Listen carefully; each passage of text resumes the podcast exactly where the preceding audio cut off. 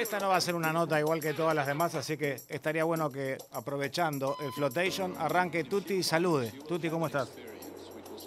Buenas noches. Bueno, eh, tengo un poquitito piel de gallina porque esto lo escuchamos juntos durante tantos años. Eh, habernos acompañado porque justo era el cruce nuestro de tu programa tan, tan particular y tan querido en todo el país, que era vía satélite.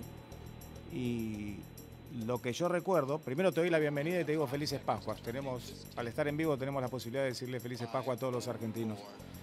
Felices Pascuas a todos. Y es como que me encantaría escucharte y, preguntarte,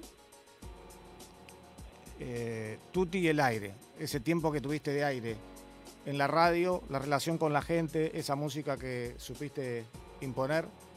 Conocimos este tema de, la mano tuya por la hora que clavaba en cero cuando arrancabas y por supuesto a Masiva Attack y tus discos, la música que podía salvar tu vida y un montón de cosas más. Si tuvieras que hacer una síntesis de, esos momentos que yo sé que vos preparabas durante toda la semana para la elección musical, que era muy puntual, que nos cuentes un poquitito. Eh, mira, se dio por... A mí creo que empecé a hacer radio porque la música a mí me gustaba y a otra mucha gente, no es que a mí no la podías conseguir y no la podías escuchar en, ninguna otra parte, entonces la quería compartir. Suena como una premisa un poco así. Yo creo que, bueno, eh, básicamente muchas muchas veces me acuerdo que, que tú, vos llegabas en punto y 10 y me llamabas por teléfono y, y me decías, arranca vos, o sea, arranca yo, quería decir nada más que pusiera en marcha ese programa que tanto esperaban y, volaban los mensajes. La, pregunta que te quería hacer es eh, básicamente la relación que vos siempre le pusiste a la moda con la música y con el tiempo, ¿no? También puntualmente con, los lugares. Yo creo que también fue, era reflejo de una época, o sea, no, capaz estaba un poquito más adelantado porque siempre tuve, digamos, más apertura mental para los estilos musicales. A mí me gustaba la música que me gustaba a mí, no, no, no me importaba el estilo, no era tan, nunca fui tan purista. A mí era un estilo de música que me cuesta englobar porque creo que englobaba muchas etapas y iba desarrollando un programa según el horario, el día. Yo empecé en Splendid, en un programa de unos amigos que era Mariano Blanco que lo hacía. Y después en las, digamos los horarios nocturnos durante la semana en la Z 95 fue otra radio clave. Después pasé a los fines de semana que ahí empezó a oír Mortales después seguí en lo que fue del Plata y después en lo que se convirtió en Energy 101 también hacía viernes y sábados eh, por la noche. Y todo tenía, o sea, hay gente que se acuerda de otros programas, eran más fanáticos de otros programas que yo hacía, pero se, basaba en estilos musicales que en ese momento no era tan común ni normal. O sea, la electrónica era como una palabra rara y, bastante denostada con famoso, no sé, o marcha o no sé, mal llamada, muchos estilos. Sí, yo, eh, creo que... La verdad, es muy difícil englobar un estilo que yo hacía. Eh, era, tema. Eh, bueno, de hecho, todos decían la música de Tutti. Esto quedó claro porque además salía como eslogan en los discos, o en, las promos, o en las publi.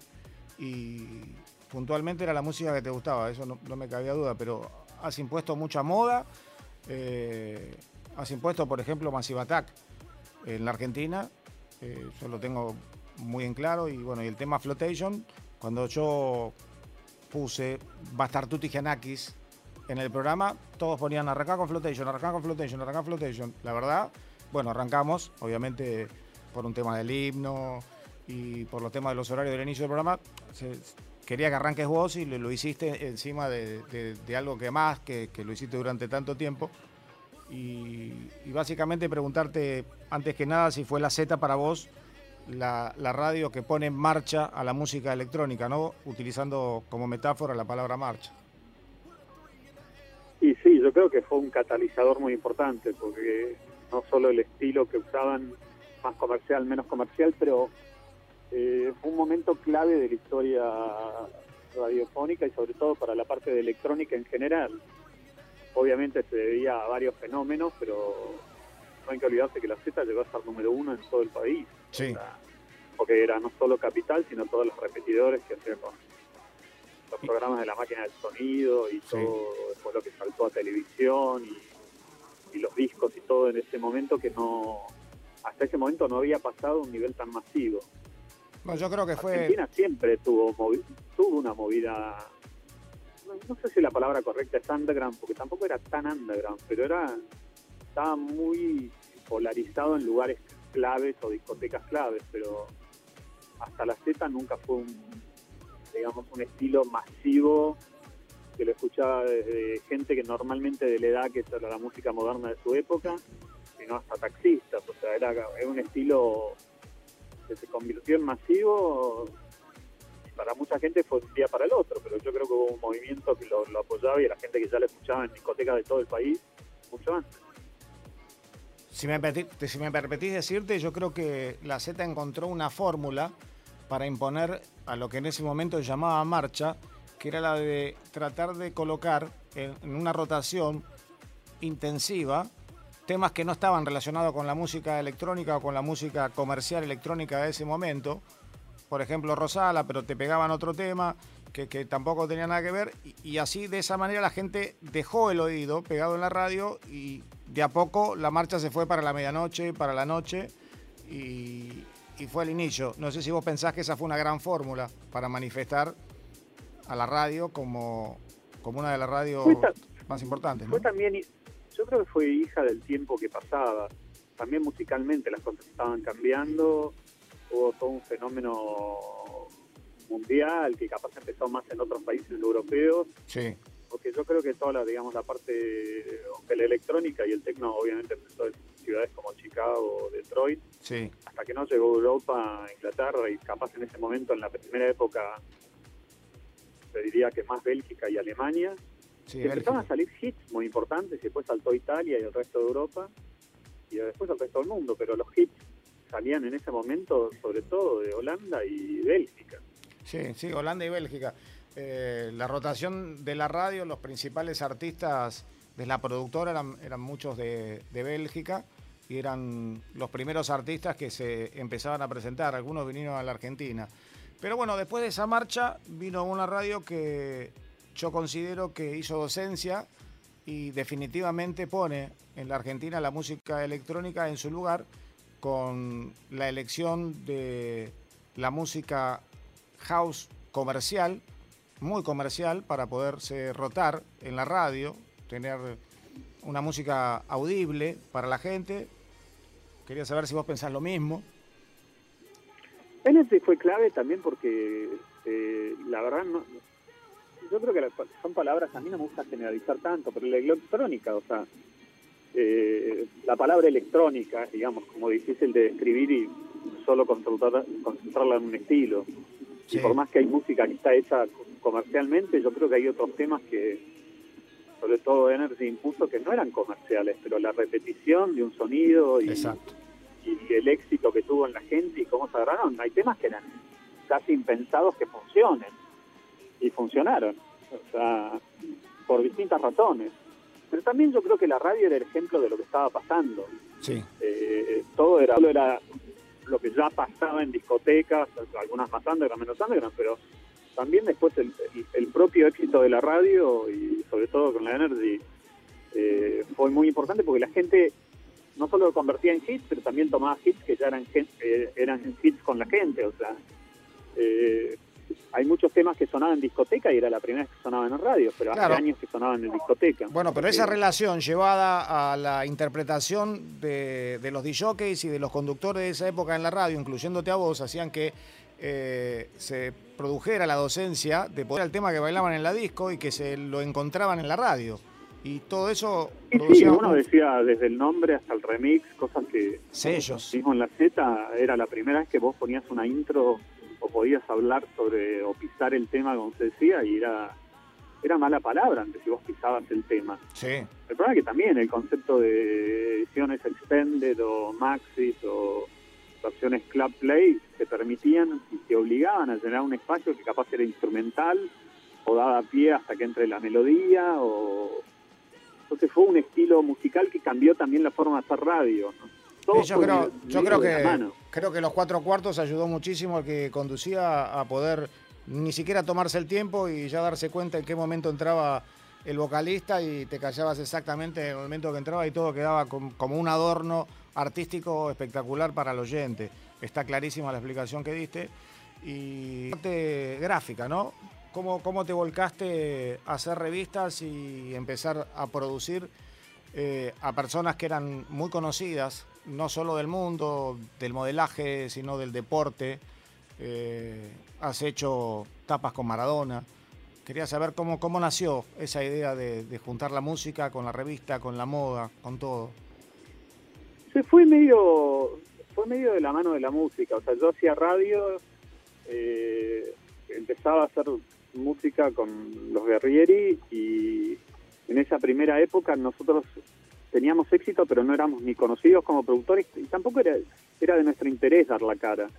El tema clave es que empezamos a, eh, se dio como el desarrollo de la música. Hacíamos la música que queríamos, que queríamos escuchar, vendíamos la música que queríamos escuchar y con la revista y las fotos pasó un poco lo mismo.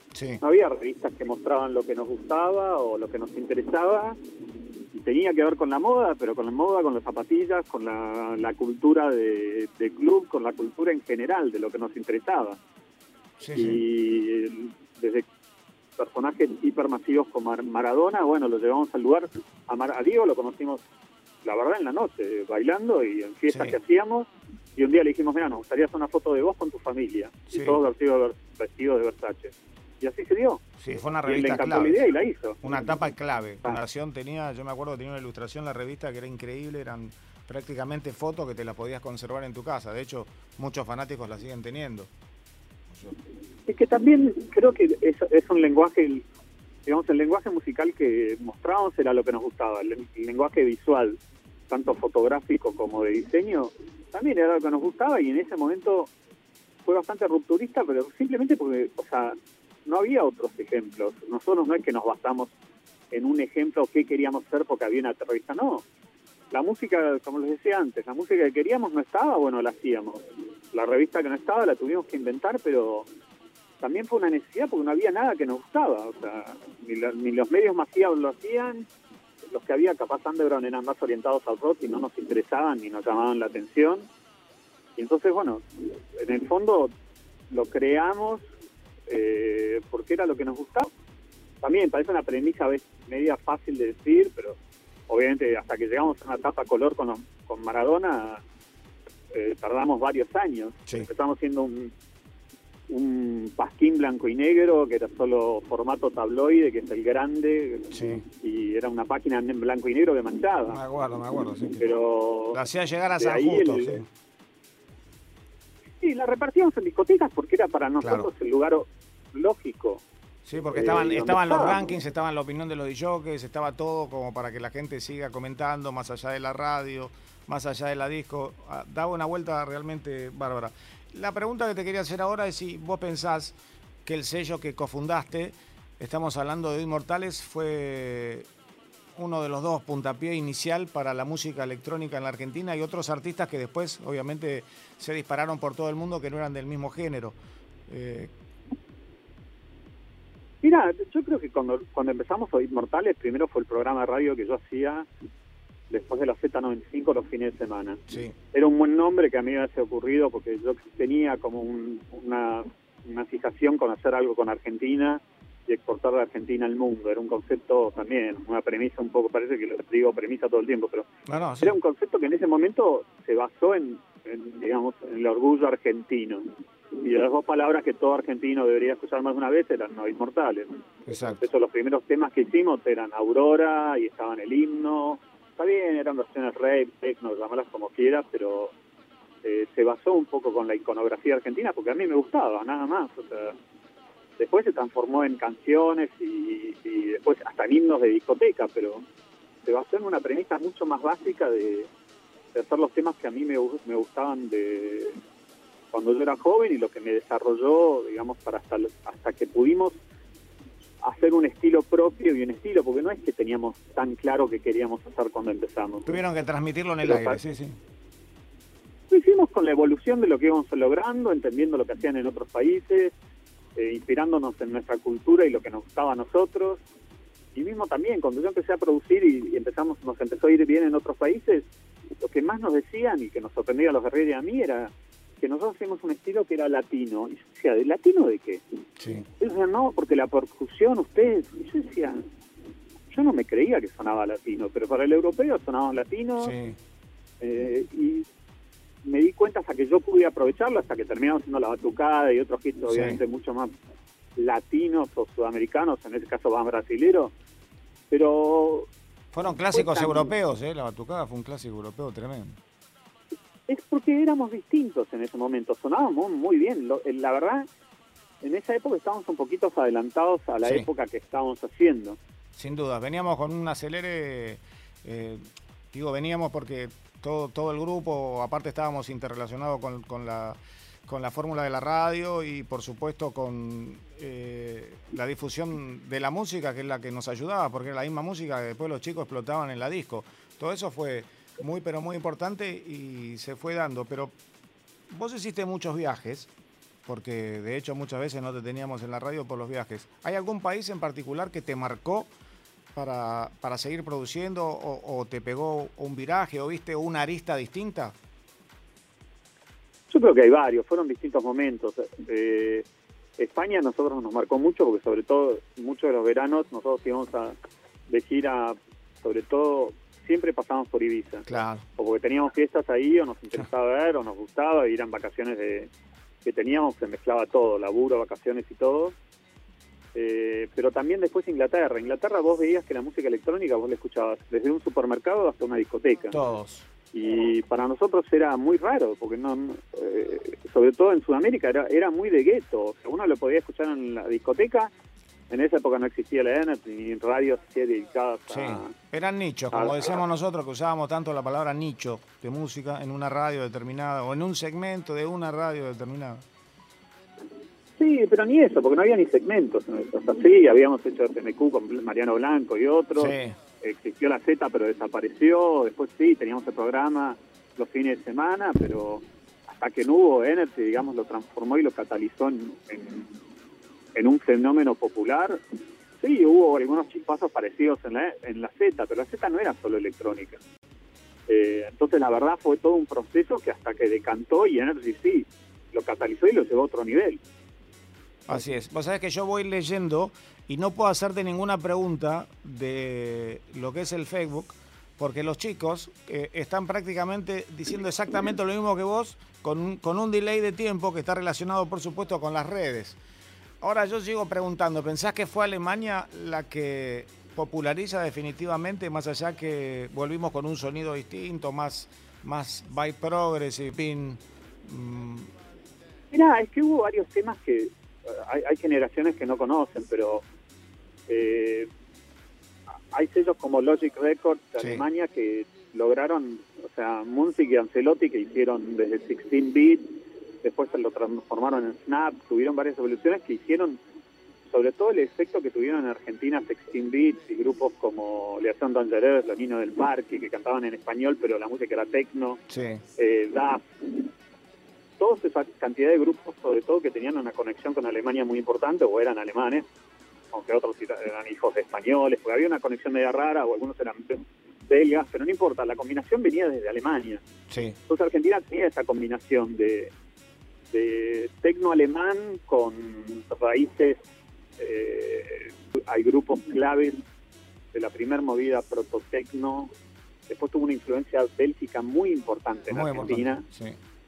Y después recién llegó el tecno alemán y digamos la evolución hasta comercial de la música electrónica alemana. La parte comercial la conocimos y, la supimos disfrutar a partir de de lo que ustedes iban trayendo de el queridísimo Lo Parade para toda la Argentina, porque fue la llave de las fiestas multitudinarias masivas en la Argentina con el nombre Parade, más allá de que antes tuvimos algo que llamó Revolution, que fue la revolución de lo que habíamos trabajado, permitime eh, asociarme con vos en ese laburo, en ese momento, en esa época, y, se pudo trabajar eh, primero la Revolution, pero fue definitivo el, golpe de la electrónica en la Argentina y la masificación cuando ustedes traían material de Berlín, de hecho participaban de esos eventos con la discográfica de ustedes, con los Inmortales.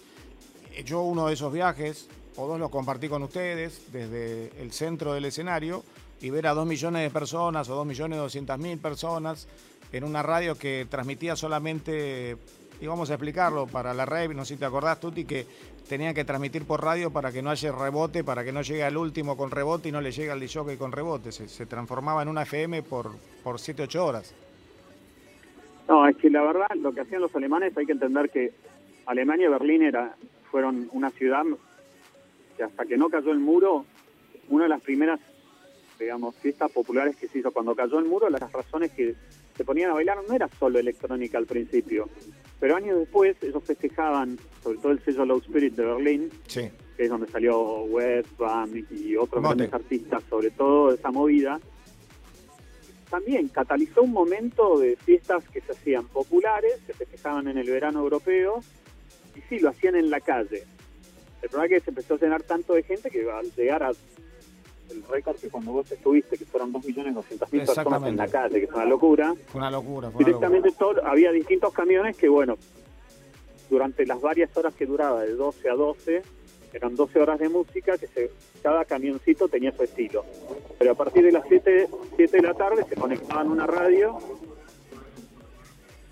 Además la inclusión que tenía, ¿no? Porque estamos hablando de camiones donde la inclusión estaba a la vista de toda la gente la conducta de cada uno de los que iba al evento se manifestaba de una manera increíble y yo creo que todo eso nos tentó mucho y en la Argentina la inclusión, por lo menos en la música electrónica, tiene un adelanto importantísimo, estamos hablando de la década del 90.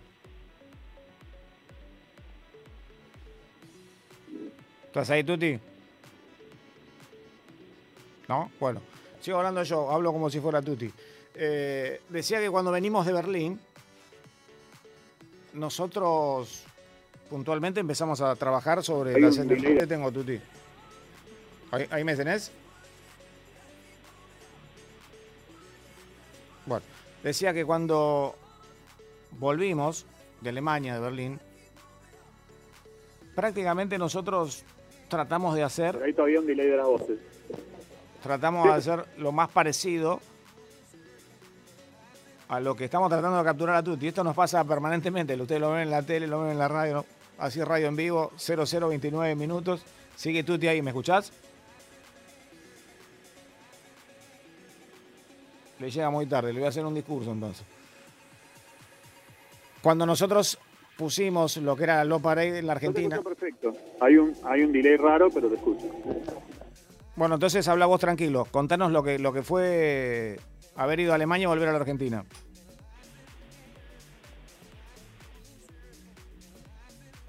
Mira, es un tema, la palabra inclusión ahora está de moda, pero ya existía normalmente. Una de las cosas que más nos ha impresionado de las fiestas en Berlín es, digamos, la civilización y el nivel de amor y paz. Sé que suenan dos palabras ridículas, pero ahí existía. Desde la policía bailaba hasta el más quemado durante, donde, durante 12 horas bailaba en la calle feliz y no había ningún tipo de segmentación o gueto o prejuicio.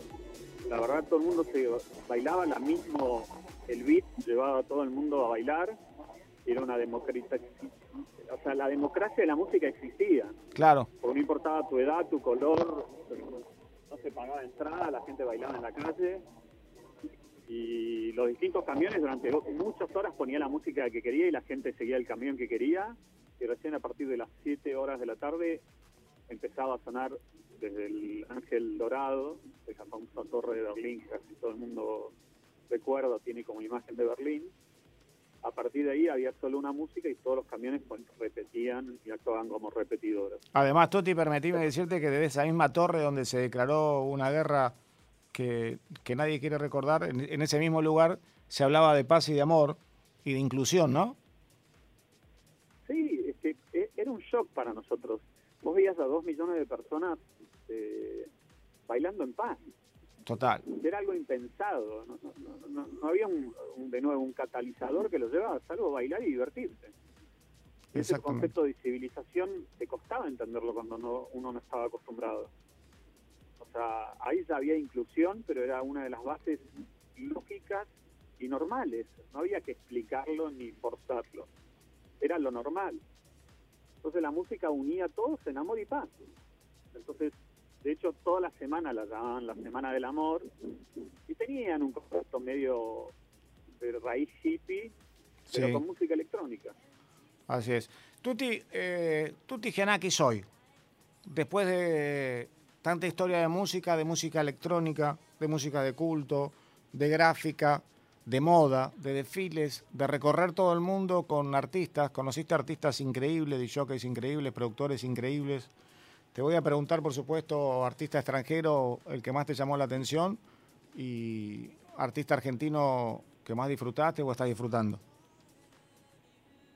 Mirá, yo creo que hubo más, varios jockeys, pero hay un disjockey americano, David Morales, que fue clave para nosotros porque estaba el sonido de Nueva York.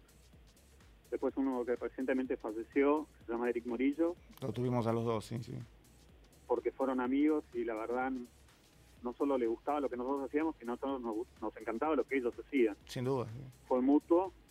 Hay un, hay un, es un que también que ahora está volviendo, que se llama Armand Van Helden, que también es un amigo y un remixer que del carajo, que para mí dio el toque y creó muchos estilos sin darse cuenta.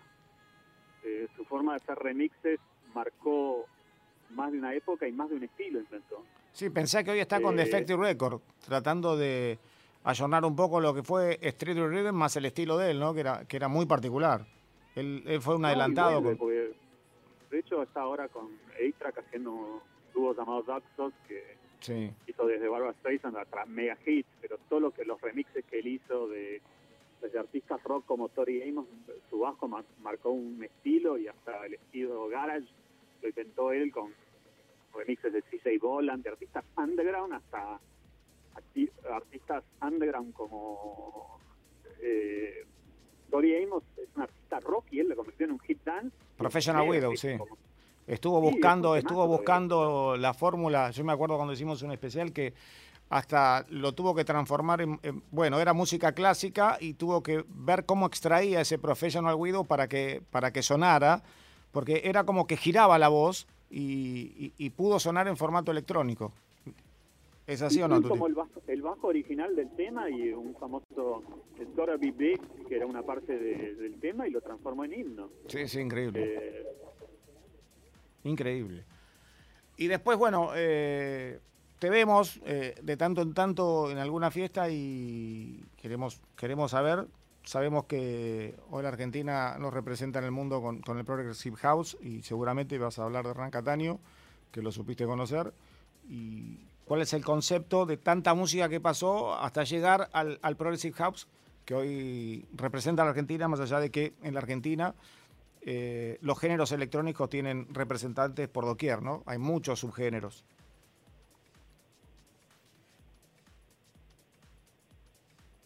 Y era cuando el delay no volvió más. Bueno, eh... Mirá, Argentina y Buenos Aires sobre todo tuvo unas movidas increíbles.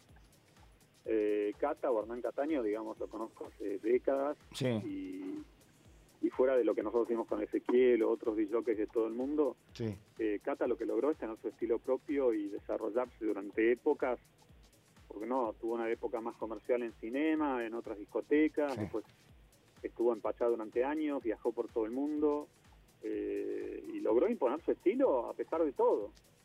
Y la verdad, miro tenacidad y su estilo y su capacidad de laburo, porque sé lo que ha laburado por todo el mundo, porque lo he visto, no es que lo contaron o lo escucharon. Eh, hoy en día capaz la información hoy fluye un poco más, más rápida y es casi instantánea y en vivo en cualquier parte del planeta, pero yo lo he visto como él ha trabajado durante décadas y digamos lo que hizo hace poco en el Colón o lo que ha hecho en, las fiestas y cómo lo ha transformado. Por supuesto. Lo que ha hecho por todo Sudamérica. Ten en cuenta que arrancó todo en una historia que pasó por una noche. Me acuerdo que habían venido los Chemical Brothers y estaba Paul Oakenfold en un, en un tour muy particular y ahí es donde conoce a Hernán y se lo lleva a Hernán. Era, era el perfecto tour, si no, si no me equivoco, que lo, lo promocionaba el DJ Time Y bueno, después de ahí nos disparamos eh, con una alegría tremenda porque lo vimos crecer un montón. Eh, Inglaterra, Barcelona. hay todo. Eh, Paul Oakenfold para la, la, carrera de Hernán fue clave porque también su, su manager, que es María Hart, lo llevó por todo el planeta, pero Hernán se ganó ese lugar. No es que nadie te regala nada, y, menos En, el competitivo, que es con todos los jockeys que hay globales. Sí, sí. Y obviamente Paul Oakenfold lo ayudó, pero ni hablar pero Hernán se lo ganó. Sin duda, sin duda, eh, porque la perseverancia de Hernán, más allá de, haberlo acompañado y recibió, por supuesto, como de todos los maestros, algún que otro consejo eh, en, su laburo y en su forma de expresarse, que Hernán la tomó, pero después, obviamente, el estilo de Hernán Cataño es una marca. Es una marca, es también un estilo, es un estilo que mucha gente lo comparte alrededor del mundo. Sí fue el puntapié, capaz para darle una globalización al sonido, pero eh, también creo que eh, el trabajo, yo siempre lo que admiré de muchos de esta gente es la verdad, no solo la capacidad de laburo, pero sino la continuidad. Porque es fácil, eh, digamos, decir, ah, todo el mundo te llama, tenés... No, el éxito se trabaja casi todos los días, que obviamente podés tener un poco más de suerte, podés tener un estilo más particular, lo que quieras, pero si no lo trabajás, el éxito no lo continúa.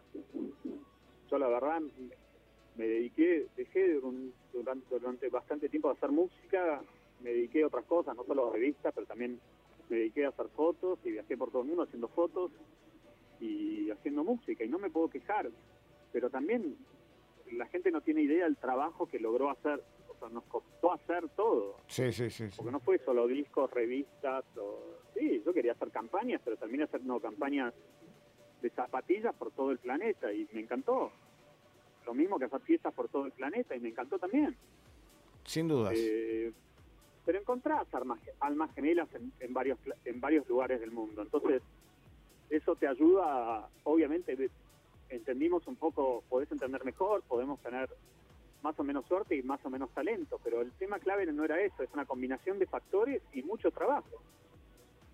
Así es. Tuti, bueno, ¿cómo ves, eh, para ir cerrando, primero agradecerte, estamos en, en Pascuas, en la Argentina, ¿y cómo ves la música electrónica, el futuro después de la pandemia? Vos sos de los que creen también que se hizo muchísima música durante todo este tiempo que los productores y jockeys han permanecido más en el estudio. A mí no me gusta usar mucho la palabra encierro, pero han estado más tiempo para trabajar. ¿Pensás que hay mucha música para tirar ahora? ¿Y cómo ves el futuro? Sabiendo que hay una pandemia que no sabemos cómo sigue? Mira, hay una movida bastante importante Argentina hoy en hoy en momento, digamos, me parece que muchos productores de trap, sobre todo, están marcando una tendencia que te puede gustar más o menos, pero están teniendo un sonido que es increíble y el éxito que están teniendo y repercusión a nivel global es increíble, casi impensada, te diría.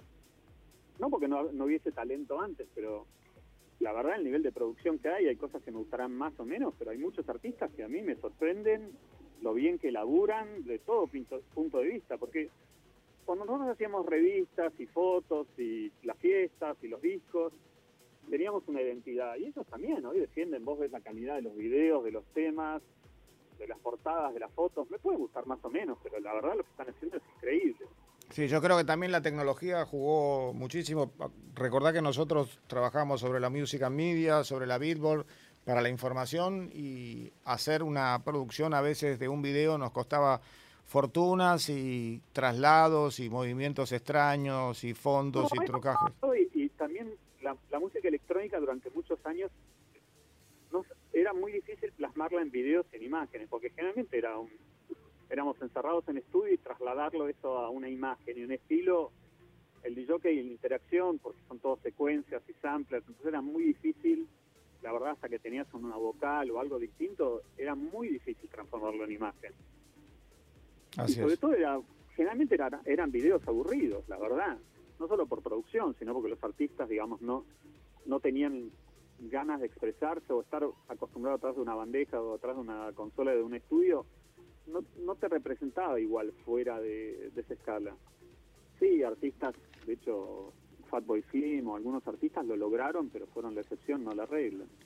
Así es. Tuti, te quiero mandar un enorme abrazo. Yo quiero agradecerte y empecé, tratamos de empezar el programa como lo empezabas vos, en, en, el mismo horario, y queríamos escucharte y más allá de las preguntas que quise hacerte, las contaste todas vos y la gente con un delay increíble está contando algunas cosas eh, que estás contando a la vez vos y te recuerdan con mucho afecto y cariño. Después te voy a pasar todas las, las comunicaciones que tuvimos de la gente que nos sigue por el Facebook. Y por supuesto mandarte un abrazo muy grande. De tanto en tanto nos cruzamos por un estudio. Y un abrazo en nombre de, todos los que hacemos este programa y por supuesto de todos los argentinos. para, no solo los que hacen el programa, todos los que escucharon. Y la verdad es muy muy lindo ver el impacto que tuve sobre durante años. Hay artistas que yo defendí, no capa y espada, eran simplemente que me gustaban a mí. Hoy que la gente conozca un tema como Flotation, que puede ser, viste, hay varias cosas, pero no conocen Flotation, conocen, digamos, un tema que hizo un tecladista de Softcell que se llama Dave Gold, un periodista que era la otra parte de The Grid, y remezclado por Andrew Weatherton, que también palmó en, plena pandemia, hace unos años nomás, pero un estilo que era, era muy importante para mí mostrar ese tipo de temas.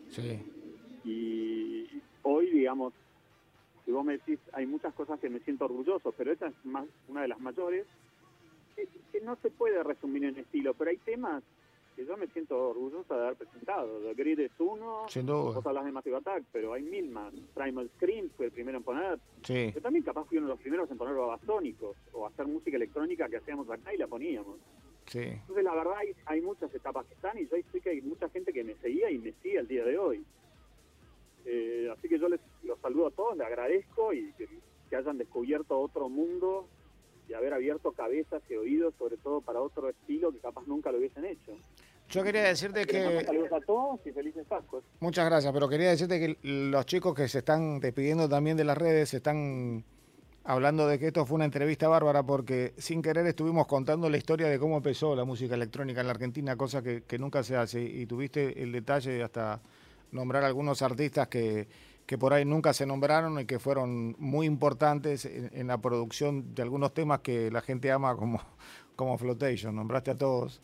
Y te quería agradecer siempre por la humildad que tenés y, por haber accedido a esta nota que, que, duró como 40 minutos y que fue contar prácticamente toda la música electrónica sin, sin tener que escucharla. ¿eh? Normalmente en los programas de radio tenés que pasar música electrónica y decir que esto, aquello y lo otro, pero la verdad que compartí unos minutos algo, hermosos. Algo que es muy importante es, todos los DJs de todo el país que ayudaron también. Porque capaz no se da el crédito y sé que era... Porque no, no es solo los DJs conocidos, porque obviamente Catania, Veró, eh, la Urban Group, todos los que hubo, Roca, hubo varios DJs, Carlos Alfonsín, hubo varios DJs que fueron... Cerati, Roberto. Pero, pero en el resto del país, que, o sea, ¿Sabes lo que era poner en Buenos Aires? Dentro de todo era, siempre fue más fácil que ponerlo en cualquier otra parte del país. Sí, sí, sí, sí, por la tendencia. todos los que lo defendieron, conocidos, no conocidos, reconocidos o no reconocidos, fueron claves para que esto haya crecido. Y Te mando un abrazo, felices Pascuas. Abrazo a todos. Muchísimas gracias por estos minutos que nos diste y seguramente se va a repetir muchísimo esta nota por, por el contenido, el contexto y las cosas que nos contaste. Un abrazo muy grande, felices Pascuas, Tuti. Abrazo a todos. Chao, chao.